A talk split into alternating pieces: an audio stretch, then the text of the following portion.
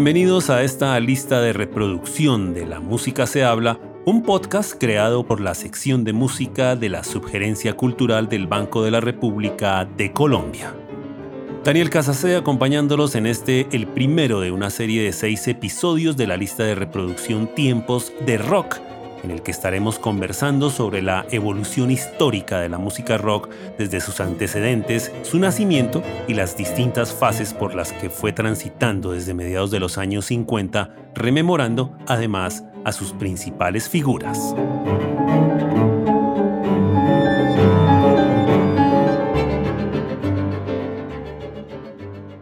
En años recientes se ha escuchado bastante esa premisa de que el rock está muerto, una apreciación que nace de la gran popularidad que han ganado otros géneros, en especial los ritmos urbanos, que han desplazado de forma notable lo que significa el rock como propuesta musical específica. Pero el rock es una corriente musical que a ciencia cierta nunca ha estado en el tope de la popularidad como género musical. La música pop siempre ha estado en esa supremacía. Pero el rock no ha muerto. El rock sigue siendo un género vivo, un género que encuentra en distintos artistas su mejor expresión. Hemos cumplido ya dos décadas del siglo XXI y hablar del rock como un género musical definido es bastante complejo. Bien es cierto que esa palabra rock surge de esa propuesta que hace más de 60 años se institucionalizó cuando nació lo que se conoce como rock and roll, una forma musical con características muy definidas que con el paso de los años y las décadas ha evolucionado en decenas de estilos distintos, en muchos subgéneros, algunos de primera línea, otros prácticamente en un nivel underground, y que tiene a Estados Unidos e Inglaterra como las locaciones que con esa supremacía histórica han visto la evolución de este tipo de música, pero que igualmente se expresa y se refleja en otras partes del mundo. Un género que tiene diversos intérpretes, compositores, ejecutores, productores, que de una manera muy comprobada se han unido generación tras generación en estos más de 65 años en conexiones que guardan elementos del pasado, pero que siempre se están renovando. El origen del rock and roll es muy incierto, como lo es el nacimiento de otros tantos ítems en la historia de la humanidad, pero que finalmente están ahí presentes. Y en realidad este fue un estilo que no planeó nadie y simplemente se convirtió en una parte primordial de la historia de la música norteamericana. Llegó a tener un impacto universal cuando surgió a mediados de esa década de los años 50 y revolucionó por completo los conceptos de lo que era la música que se bailaba en los grandes salones o de lo que se escuchaba en la radio. Resultó como una compleja asociación de sucesos, de estilos musicales, y no es solo, como siempre se ha dicho, una sencilla conjunción de los elementos afroamericanos del rhythm and blues y los elementos tradicionales de la música country western. Para que se materializara ese rock and roll hubo un largo proceso en el que confluyeron la música gospel o religiosa, especialmente la que venía de los cantos afroamericanos, del jazz, en particular del swing, que era ese estilo que dominaba la escena desde los años 40, o de los grandes combos que luego ejecutaban el John Blues, las bandas de country swing, y desde otro frente estaba también todo aquello que se había gestado en Nueva York con el Tim Pan Alley, que era esa gran institución de las publicaciones de la música popular norteamericana. Así que el desarrollo histórico para que ese rock and roll se conformara se puede resumir de la siguiente manera. Los esclavos trajeron del África la tradición musical oral, esta se fue transformando lentamente en medio de todas esas condiciones muy difíciles de lo que significaba ser esclavos, y luego hubo un intercambio racial y cultural con la población del sur de los Estados Unidos. En ello se involucró la canción folclórica, la música apalache, los cantos de las iglesias, y todo ello fue absorbido de alguna forma por estos afroamericanos, que incluso llegaron a adoptar formas en la interpretación de los instrumentos musicales. La música popular creció rápidamente gracias a los avances tecnológicos. Las grabaciones fonográficas, por ejemplo, permitieron una exposición cada vez más fuerte de los artistas al público y muchos afrodescendientes empezaron a emigrar a las grandes ciudades, donde ya la música y el baile ganaban en importancia dentro de los comportamientos sociales. Así que la presencia de los artistas en los grandes salones de baile pronto exigió, desde la parte técnica, que se utilizara la amplificación electrónica, así como muchos instrumentos eléctricos. Existen manifestaciones musicales incluso de los años 30 que se pueden mostrar como embriones de lo que sería el rock and roll y particularmente en su forma rítmica y que estaba sobre todo dentro de los riffs característicos del jazz swing. Entre 1936 y 1946, el swing fue la forma musical más popular en los Estados Unidos y era una expresión orquestada rítmica de baile que dominó no solo los grandes salones de baile, sino todo el entorno de la industria discográfica y que dejó grandes nombres y grandes orquestas como las de Benny Goodman, Glenn Miller, Con Basie o Jimmy Dorsey, entre muchos otros. Las dinámicas del swing, de manera muy singular, generaron una fuerte influencia en las grabaciones de diversos artistas, y no solo en el ámbito de la música afroamericana, sino también de la música country, que con formas rítmicas más rápidas se tradujo en una expresión que se conoció como el country boogie. La aparición de la guitarra eléctrica de cuerpo sólido, gracias al ingenio de Les Paul a comienzos de los años 40 y con Charlie Christian como el gran pionero de su uso, llevó a muchos de los músicos dedicados al jazz a encontrar nuevas formas de expresión musical. Esas guitarras a las que se agregaron secciones de saxos vocales fuertes, un piano muy rítmico, se transformó en ese estilo muy divertido conocido como el boogie oogie, que finalmente llegaría a consolidar otro estilo que se conoció como el rhythm and blues, que aún se utiliza en los ámbitos de la música afroamericana. Dentro de ese boogie oogie vale la pena destacar nombres de importantes artistas como Big Joe Turner, Louis Jordan, Jake McShann, Illinois Jacket, entre muchos otros. Pero la verdad es que el John Blues y el Boogie Oogie surgieron por una condición muy particular.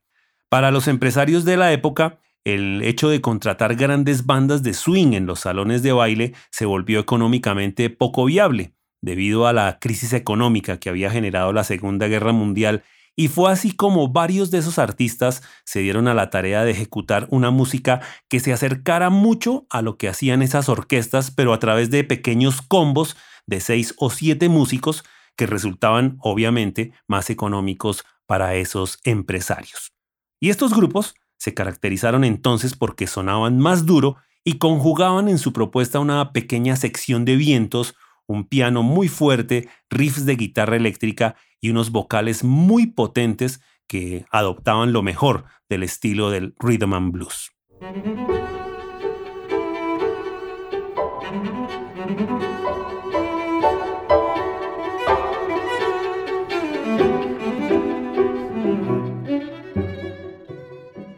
De otro lado, estaban esas formas más convencionales de la música popular que venía de Europa y que se concentraba ante todo en esa fuente primaria de composiciones y producciones conocidas como el timpanale. Además, la música afroamericana, cuya fuente principal ya lo decíamos era el gospel, sintió muy pronto una influencia de las composiciones populares que venían justamente desde ese timpanale y en una fusión cuyo mejor aporte fue el de la armonización vocal, logró a través de tríos y cuartetos vocales un estilo muy maravilloso conocido como el pop negro y que marcaría un derrotero muy claro hacia esas primeras formas de rhythm and blues. Esa alianza de estilos brilló ante todo en las propuestas de algunos artistas como es el caso del cuarteto de Mills Brothers, que sorprendía por la forma en que imitaban vocalmente algunos instrumentos de viento o el caso de The Ink Spots, que fueron muy populares entre los años 30 y 40 y cuyo estilo es un buen anticipo de lo que sería ese formato del rhythm and blues. Tenemos que hablar entonces de ese género, el rhythm and blues, que se trató de un cruce muy particular entre el blues y el soul, en el que el primero hacía la parte dominante, pero que además se alimentaba por todos esos ambientes rítmicos del jazz, especialmente desde el swing, y que tiene como buenos ejemplos a artistas como Lionel Hampton, Joe Turner e Illinois Jacket.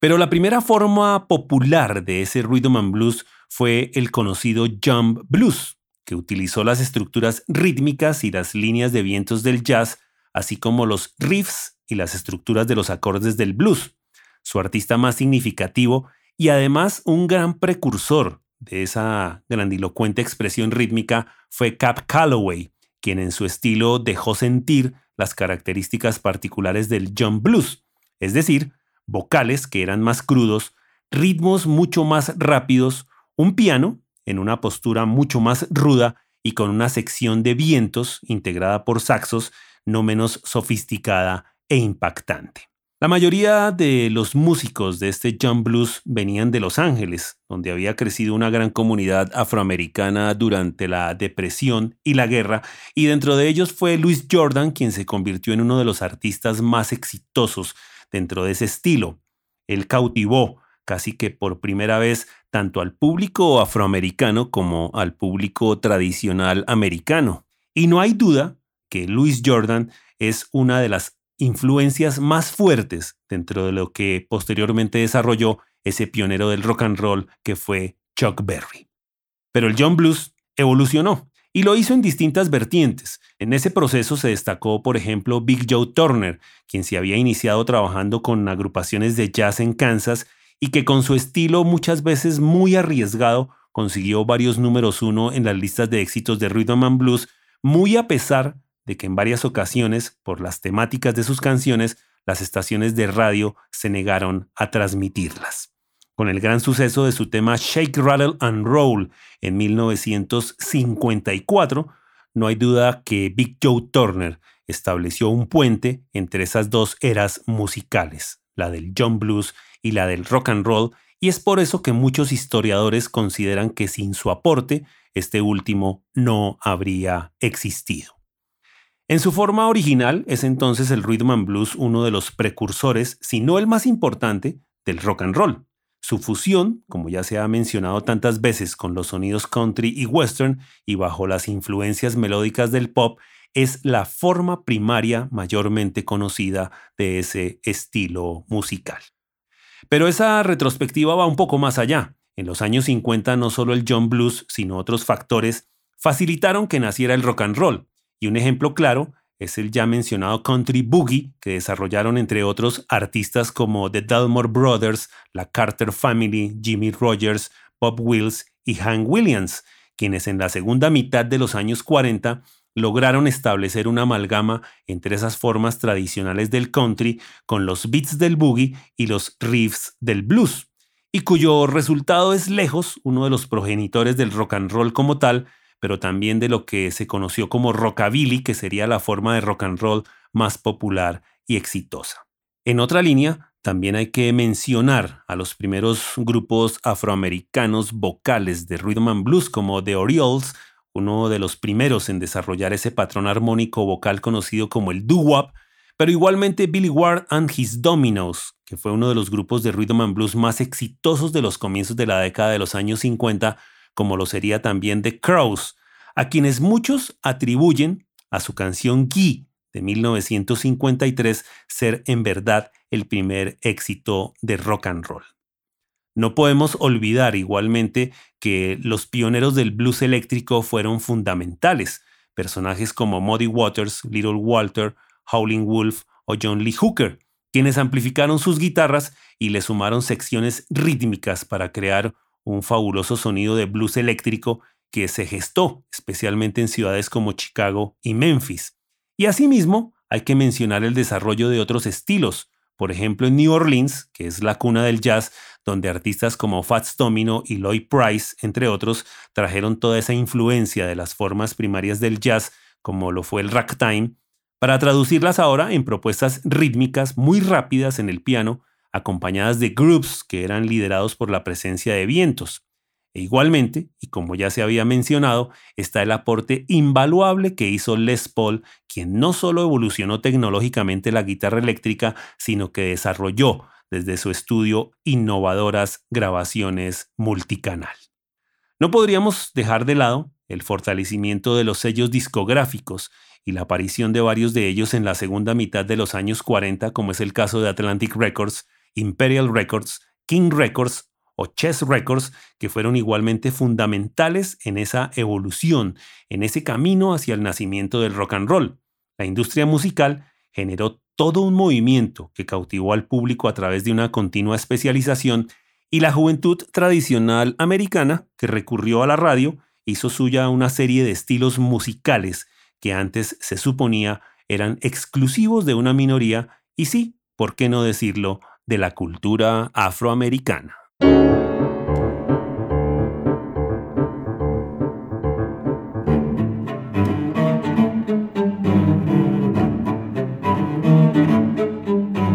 Los invitamos a escuchar la lista de reproducción Tiempos de Rock, que se encuentra disponible en Spotify como parte del podcast La Música se habla. La investigación, presentación y selección de la música de esta lista en este episodio fue realizada por Daniel Casas C. Jefferson Rosas está en la edición y el montaje y María Alejandra Granados en la producción.